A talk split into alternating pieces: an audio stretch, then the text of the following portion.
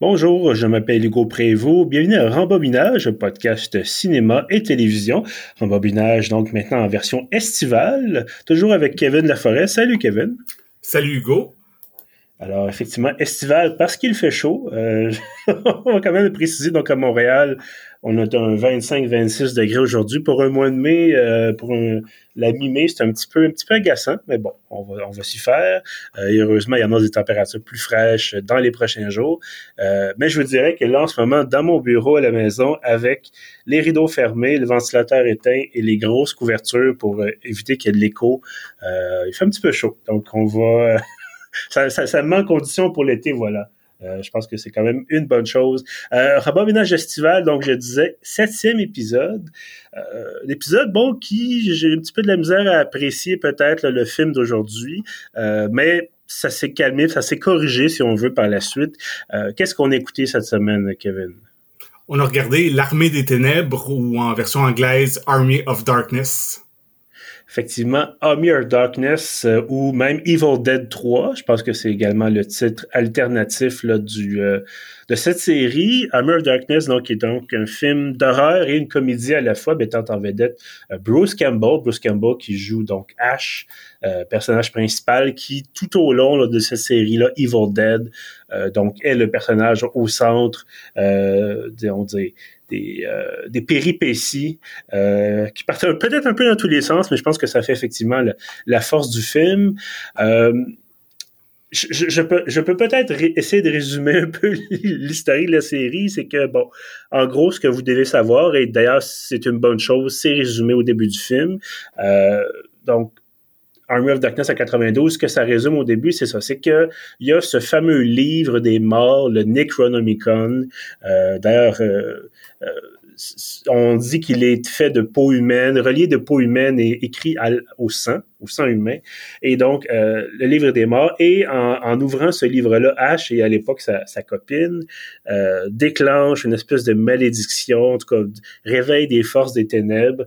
Et donc, tout au long de ces trois films-là, euh, Ash va combattre les ténèbres et ultimement, euh, dans ce troisième épisode, se retrouve en l'an 1300 à peu près, donc au Moyen Âge, euh, à combattre une armée, donc réveiller encore une fois les morts, réveiller les ténèbres, à combattre une armée maléfique euh, dans un contexte de, de, chevalerie, dans un contexte de combat à l'épée. c'est un peu spécial. Dis-moi, toi, est-ce que tu avais vu la série Evil Dead avant de voir Army of Darkness? en fait, pas la première fois, parce que moi, c'est un, un, film que j'ai vu pour la première fois il y a presque 30 ans, quand c'est sorti en mhm. VHS. Et ça m'avait attiré, je l'avais loué un peu par hasard, puis j'avais adoré ça. J'avais j'avais pas vu les Evil Dead à ce moment-là, parce que même euh, dans le marketing de l'Armée des Ténèbres, ils ont pas insisté sur le fait, justement, ça s'appelle pas Evil Dead 3. Tu sais, c'est comme, je pense qu'ils voulaient attirer un nouveau public en quelque part. Puis c'est pour ça mhm. aussi qu'ils font le petit résumé au début. Donc, euh, euh, c'est plus tard, euh, pratiquement des années plus tard, que j'ai comme réalisé que c'était un troisième épisode et que j'ai vu les autres films euh, qui sont excellents aussi selon moi. Là. Je dois avouer que je n'ai pas vu Evil Dead. En fait, j'ai écouté une partie de Evil Dead 1 et je n'ai pas vu Evil Dead 2. ce qui est quand même particulier peut-être avec l'ensemble de cette série-là et surtout avec peut-être même Army of Darkness, c'est l'influence que ça a eu sur les films qui ont été faits par la suite, sur même des jeux vidéo, euh, sur le personnage de Ash avec euh, puis bon, ceux qui, vous avez certainement, ceux qui nous écoutent ont certainement déjà vu l'affiche de Army of Darkness ou le personnage de Ash qui, euh, bon, c'est dans le résumé, mais il va se trancher la main droite parce que la main droite est possédée par le démon. Et euh, donc se tranche la main droite à la scie à chaîne et on le voit éventuellement avec une scie à chaîne sur son moignon, justement, et un fusil à pompe dans l'autre main, euh, torse nu, musclé. Bon, tout ça, c'est un peu la, le visuel de cette époque-là. Peut-être même un rappel des films des années, peut-être même 50, 60, 70. Euh, et donc, cette influence-là, euh, j'écoutais récemment, c'est ça, une vidéo qui parlait de le, Duke Nukem, la série de jeux euh, de tirer à la première personne là, de, début des années 90. Euh, et qui expliquait qu'en fait, les répliques de Duke Nukem, par exemple, dans Duke Nukem 3D, sont directement tirées de films d'action de, qui dataient de quelques années auparavant, dont Army of Darkness. Donc, je trouvais que ça faisait un, lien intéressant. Euh, puis effectivement, Ash, on voit des, des encore une fois, le, personnage, bon, non seulement il y a eu une série il y a pas tellement longtemps, euh, Ash versus Evil Dead, mais euh, ça reste, selon moi, dans l'imaginaire du, du film d'horreur, du film de genre. Euh, on, on, on, évoque Evil Dead ou le Necronomicon, puis généralement, les gens qui s'y connaissent un peu savent immédiatement de quoi on parle. Euh, oui, absolument. Je sais pas toi si tu avais remarqué ben c'est vraiment des films cultes. Euh, moi, euh, tu sais, je les ai vus il y a longtemps quand j'étais ado, puis euh, j'ai travaillé dans des clubs vidéo, des trucs comme ça, puis c'est vraiment culte. Il y a des fans finis de tous ces films-là. Puis je voulais juste ajouter que vu que t'as pas vu les, les, vraiment les deux premiers films, que euh, dans le fond, ce qui est spécial, c'est que le premier Evil Dead était plus sérieux, plus euh, sombre. C'était comme plus vraiment un film d'horreur. Mm-hmm. Et euh, quand ils sont arrivés avec le Evil Dead 2, c'est là que c'est devenu plus comique, plus extravagant, tout ça, comme un peu ce que tu as vu dans l'Armée des Ténèbres. Et aussi, Evil Dead 2, c'est pratiquement un remake ou un reboot de sa propre série parce que sais, dans le premier, ils sont dans un chalet, ils, déclenchent les forces maléfiques, puis bon, euh, tout le monde meurt ou presque, sauf Ash. Puis dans le 2, il, il, recommence, tu vois Ash et sa copine qui arrivent d'un chalet, qui déclenchent les forces maléfiques. Donc c'est euh, c'est un peu bizarre, c'est comme une suite et un remake à la fois parce que l'histoire recommence. Puis, là, quand on arrive finalement à l'Armée des Ténèbres, là, c'est vraiment une suite parce que à la fin d'Evil Dead 2, il est propulsé euh, dans le passé, au Moyen Âge. Puis là, c'est, on voit finalement cette aventure-là. Ce que je trouvais intéressant aussi, bon, euh, je ne sais pas si on l'a mentionné, c'est Sam Raimi qui a réalisé le, film euh, et scénarisé aussi, je pense, pour celui-là. Oui. Oui, donc en fait scénarisé et réalisé la, la série au complet de Evil Dead. Euh, c'est quand même la, même personne qui a réalisé et scénarisé Spider-Man 3. Je pense que c'est quand même important de le dire. Ben, les euh, trois Spider-Man, dans le fond. Là. Ben, il a, il a, réalisé les trois, mais il a aussi scénarisé le Spider-Man 3 avec la fameuse scène de danse de Tobey Maguire. Euh, bon, ça fait quand même plusieurs années que j'ai vu ce, ce, ce film-là, mais je pense que Sam Raimi, il a une drôle de cinématographie. Euh, donc, d'un côté, il fait Evil Dead. En fait, il commence avec Evil Dead en, en 81. Et euh, c'est ça. Et là, il est supposé faire le prochain Doctor Strange, euh, qui est prévu pour l'année prochaine, je crois. Donc, une espèce de palette un peu bizarre. Hein. Oui, ben il a, il a euh. fait beaucoup. Il a, il a commencé, c'est ça, un peu dans l'horreur, tout ça. Il a assez rapidement euh, touché aux films de super-héros. Il y avait Darkman qui avait fait en, je pense, en 1990, qui est mhm. comme euh, une version un peu plus dark de ce qu'elle le titre le dit, de ce qu'elle allait faire plus tard dans des Spider-Man, des trucs comme ça. Puis euh, moi, c'est un réalisateur que j'adore. Euh, il y a certains films qu'il a fait qui sont un peu moins bons, mais en général, moi j'adore son style qui est très euh, très énergique euh, la caméra elle bouge tout le temps euh, souvent il y a des inserts quand mettons il y a quelqu'un lance quelque chose ou tire de l'arbalète la caméra suit la flèche puis mm-hmm. je trouve que c'est comme presque un dessin animé de la façon que c'est tourné Ben, oui, effectivement. Bon, puis plongeons directement dans, dans, dans Evil Dead 3.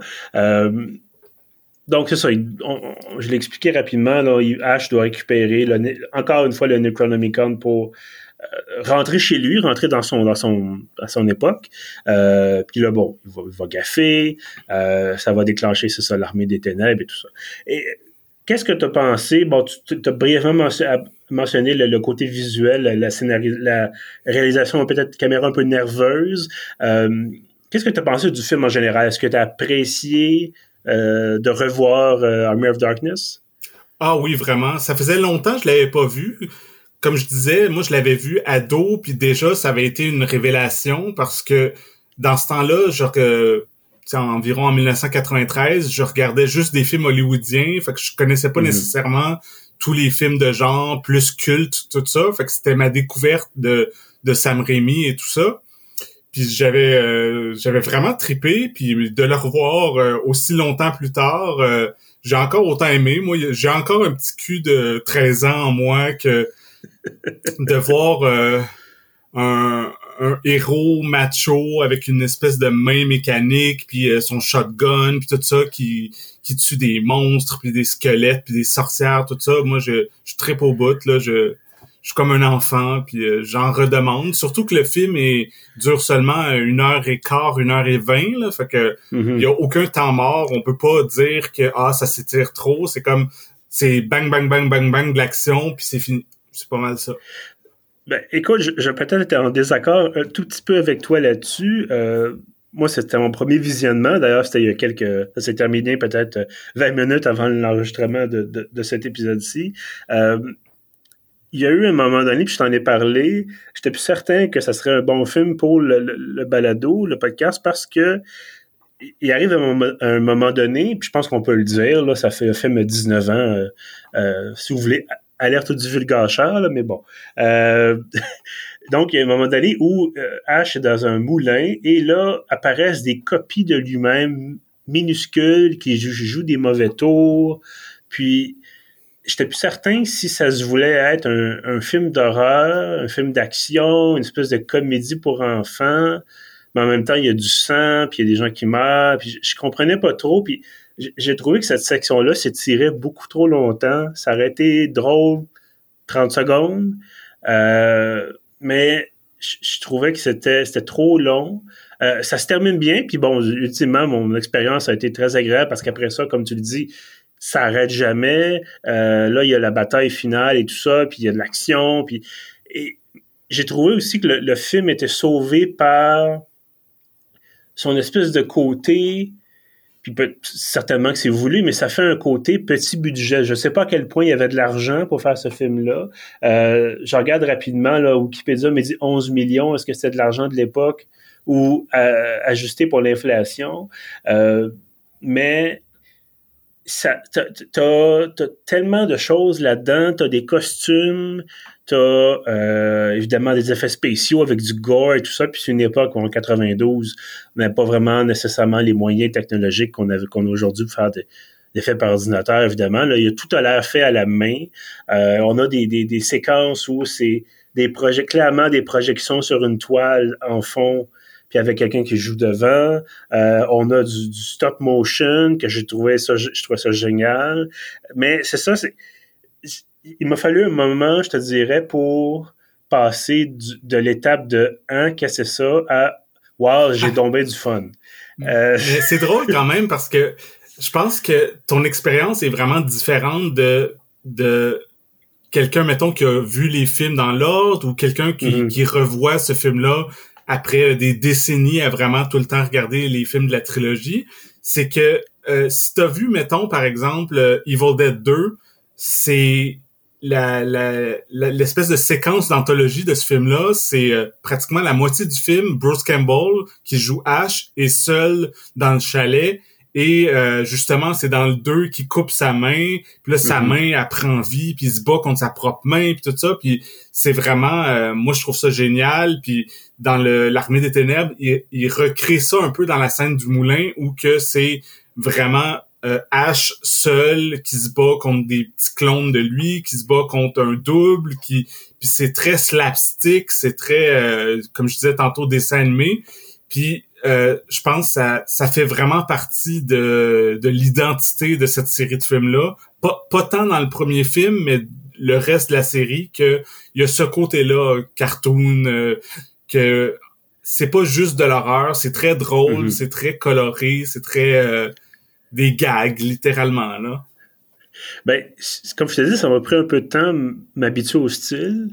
Euh, parce qu'encore une fois, c'est le genre de film dont t'entends parler quand t'es un peu dans, dans, dans, le film de genre, quand tu, bon, quand tu es dans Fantasia, par exemple, ou quand tu, tu, tu vas un peu bon, sur Internet, tu, tu, vois des références et tout ça.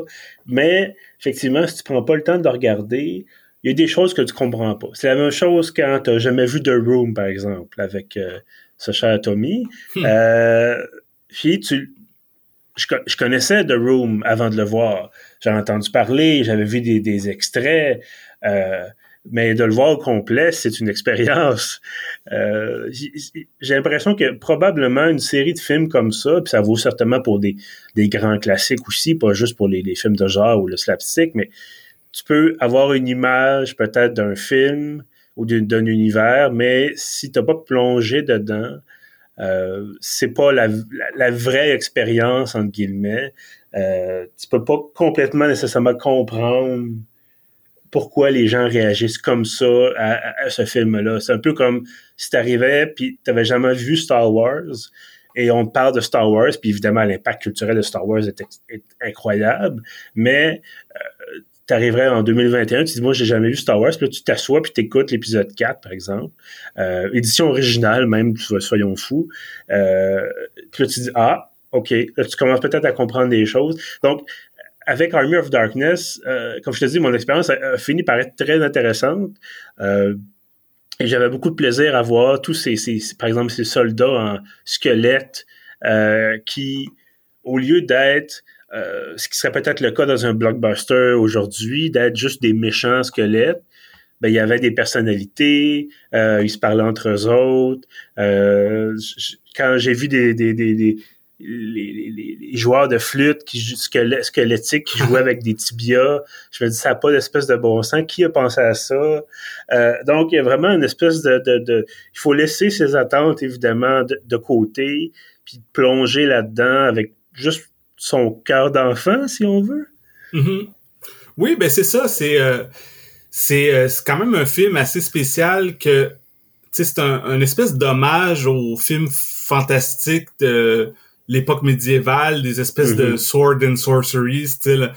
Au début, tu as presque l'impression de regarder Conan le barbare, dont on a déjà parlé, quand, il est comme en esclavage, tout ça, puis euh, après ça, il y a, c'est ça, il y a toutes sortes de créatures, de monstres, euh, euh d'incantations, puis euh, c'est, c'est quelque chose que souvent, mettons dans les films des années 80, soit Conan le barbare ou d'autres, ça se prenait quand même au sérieux. C'était comme pratiquement euh, grandiloquent, mais tandis que là, mm-hmm. c'est vraiment plus euh, un dessin animé. C'est c'est pas une parodie, mais c'est comme un peu un, un hommage irrévérencieux au genre et euh, euh tu sais c'est le, le, personnage de Ash en, en soi, c'est comme euh, le stéréotype du héros macho avec la, la mâchoire carrée, avec toutes ses répliques badass, tout ça, mais en même temps, il est ridicule un peu là. C'est pas, euh, mm-hmm. c'est tellement exagéré son attitude que moi ça me fait rire en tout cas. Puis je pense que c'est intentionnel.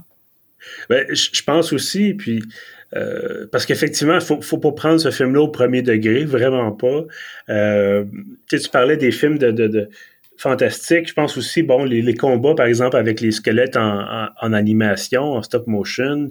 Euh, moi, ça me rappelait Jason et les Argonautes. Ouais, ouais, au début des années 80, où effectivement, tu as des, as des effets spéciaux comme ça, où on combat des monstres, mais clairement, c'est du montage et tout ça. Mais c'est faut pas s'attendre à ce que ce soit, je veux pas dire réussi, parce que c'est pas vrai que c'est pas réussi, mais il faut pas arriver dans ce film-là avec des attentes de 2021. Je pense que c'est clair. Euh, puis tu parlais du, héros comme tel. Je, te l'ai mentionné avant le, avant le début de l'enregistrement. Il y a une scène où, pas nécessairement qu'il force l'héroïne à l'embrasser, mais c'est comme un peu c'est quasiment comme tu disais une parodie de ce qui se faisait à cette époque-là, de dire ah c'est le héros, euh, donc forcément il est séduisant, donc forcément il va séduire, et donc forcément toutes les femmes vont se jeter à ses pieds. Euh, Mais c'est ça, ça c'est, l'historique euh, du cinéma ouais. d'aventure et autres et d'action. C'est comme j'ai tué les méchants puis j'embrasse la belle fille, puis tu sais c'est comme un cliché du genre que il n'y a, pas de question tant à se poser. C'est sûr qu'aujourd'hui, on regarde ça, on se dit ah ça a vieilli un peu. Maintenant, on ferait mhm. peut-être plus ça comme ça. On essaierait de plus développer le personnage féminin, puis euh, de la rendre plus euh, plus autonome, puis euh, avec plus de drive. Mais dans ce temps-là, je pense que c'était on s'attendait à ça. Puis surtout que c'est fait un peu avec un clin d'œil. Oui, absolument. Qu'est-ce que tu as pensé, toi, de l'espèce de faux anglais classique. Que tu, trouvais-tu que c'était une parodie, ça aussi, ou c'était juste comme ils ont essayé de faire quelque chose, ça n'a pas fonctionné? Euh, ben ouais, non, je pense euh, c'est dans l'esprit de ce des, des, films du genre des années 80. Euh, on dirait que à chaque fois que ça se passe dans un univers euh, soit médiéval ou un univers euh, un peu style euh, Seigneur des Anneaux ou tout ça, on dirait mm-hmm. que il faut que les gens parlent avec une espèce d'accent pseudo-britannique. On dirait qu'on associe cette époque-là à ça, mais souvent euh, c'est pas nécessairement des acteurs anglais qui jouent dans le film, fait que ça donne une espèce de non-accent étrange. Je comprends ce que tu veux dire, là. Mais, mais surtout qu'on on, y voit avec le, fameux DAO, puis Deep, c'est une espèce de vieil anglais, mais t'as l'impression que c'est plaqué. Puis au début, je me dis, voyons, ils ont pas fait exprès. Puis après ça, je me suis dit, oui, oui, ils ont fait exprès. C'est fait pour rire, puis c'est fait pour donner un petit côté justement clinquant. Euh, on n'est pas, on n'est pas dans Game of Thrones, par exemple. On n'est pas une espèce de, truc un peu trop comme viscéral, réel entre guillemets. On est dans espèce justement les magiciens, puis là t'as le, la clique des sages euh, qui s'appelle juste sages d'ailleurs, ils ont pas de nom. Euh, t'as le t'as toutes sortes de choses comme ça qui euh, ont, pas d'espèce de bon sens. Bon, début du film, euh, ça revient très brièvement par la suite dans le château. Euh, dans le château où va se dérouler une bonne partie de l'action du film. Il y a un puits où, dans le fond, il y a justement des créatures maudites et dans ce puits-là, on jette les condamnés qui, au début du film, sont les soldats ennemis, notamment. Et je me disais qu'il y a un, trou dans la cour, d'accord, ça se peut, mais là que les, les gens du château aient conçu une espèce d'écoutille en métal avec un mécanisme d'ouverture juste pour rendre ça dangereux ou que ça a l'air impressionnant, je me dis, c'est exagéré. C'est genre, ça. C'est l'esprit du film où euh, on va rire un peu de, tous ces trucs, un peu à la, justement, je reviens à Conan le barbare, où on, on, a des espèces de trucs en plastique, clairement, qui sont des... Euh, je, bon, je me rappelle d'une scène qui avait été coupée dans Conan le barbare où un, roi se fait tuer par ses gardes ben le garde avant de euh, de, tuer, de son maître va abaisser une espèce de protection complètement inutile sur son visage à part intégré à son casque. Puis tu dis, à part de, de, donner un peu de, côté dramatique à la chose, ça sert à rien. Donc bref, il y, a plein de petites choses comme ça, des clins d'œil dans ce film-là, comme tu le mentionnais, qui, dans la vraie vie ne serviraient à rien, mais dans ce cas-ci, donne un petit côté dramatique, dramatique et clinquant à la fois, qui fait en sorte que on apprécie notre, notre, séquence, notre séance cinématographique. Euh, bon, je pense qu'on, encore une fois, on, est parvenu à avoir sensiblement la même opinion peut-être sur, le film, mais est-ce qu'il y a quand même quelque chose qui t'a rebuté peut-être dans, ce film-là? Euh, non, moi je suis euh, vraiment un fan et euh, autant euh, au côté visuel, autant que la musique, euh, dont le il y a un thème de Danny Elfman qu'on connaît beaucoup pour les films de Tim Burton, fait que ça, ça fait penser un peu à ça, qui est vraiment mm-hmm. cool. Puis moi, je suis, j'adore Bruce Campbell. je trouve que son mélange de d'espèces de héros macho et de, il y a un côté très, comme je disais, slapstick. il fait beaucoup de grimaces un peu à la soit à la Jim Carrey ou à la Michel Courtemanche pour prendre une, référence québécoise. Je trouve que mhm. moi je l'adore, je trouve qu'il est, vraiment à la fois il réussit à être cool et ridicule en même temps, ce qui est il y a pas grand monde qui sont capables de faire les deux, c'est un peu contradictoire mais moi ça me fait penser un peu à, à Kurt Russell dans les films, dans certains films de John Carpenter, genre euh, euh, Big Trouble in Little China, tu l'espèce de macho ridicule. puis euh, moi, c'est mhm. quelque chose que j'adore. Fait que c'est ça. Moi, je, je, passe un bon moment euh, pendant ce film-là, pendant 80 minutes, puis je peux seulement le recommander. Ben, écoute, comme je te dis, moi, j'aurais peut-être raccourci un peu la séquence où il combat ses, ses doubles miniaturisés. parce que là, c'est vraiment les, les, les gags de « Ah, je, me, je me lève, je me cogne le front. » je tombe à terre, ah, je me relève, je me recogne le front, je retombe à terre, je suis comme bon. Une fois peut-être, c'est, c'est, c'est, ça fonctionne mieux que, que, quatre ou cinq fois, mais bon, c'est un style. Euh, comme je disais, arrivez pas dans ce film-là avec vos attentes de 2021. C'est un, c'est un film de genre d'abord. Euh, puis c'est ça, il faut connaître un peu l'époque, il faut connaître un peu le, le, le le genre de film que ça vient parodier en, bonne partie. Euh, je, vous dirais pas de vous embarquer, par exemple, dans l'écoute des, des quatre Dead Stalker. C'est peut-être pas euh, recommandé parce que ce genre de film-là, euh, non seulement, effectivement, comme tu le disais, ça se prend au sérieux, mais en plus, c'est c'est de la violence gratuite souvent vers les femmes, c'est des scènes, je pense dans Dead Stalker 2 ou 3, en tout il y avait quantité de, de, de, de viols et d'autres agressions. Puis je suis un peu mal à l'aise, là, rendu là, de dire, ouais, c'est un film de genre. Dis, ouais, mais c'est un film de genre, mais il y a quand même des limites à, d'aller dans le film de genre. Euh, donc, ben, ceci étant dit, effectivement, recommandation pour moi aussi. Est-ce que tu dirais, il faudrait que les gens s'assoient, puis dans une soirée, bon, peut-être pas une seule soirée, mais se tapent peut-être sur un 3 ou 4 heures, peut-être même un 5 heures, l'ensemble de la série Evil Dead? Est-ce que ça vaudrait la peine? Ben, moi, ce que je ferais, peut-être, euh, pour avoir l'expérience presque complète, puis sans que ça dure trop longtemps, je regarderais Evil Dead 2 suivi de l'Armée des Ténèbres.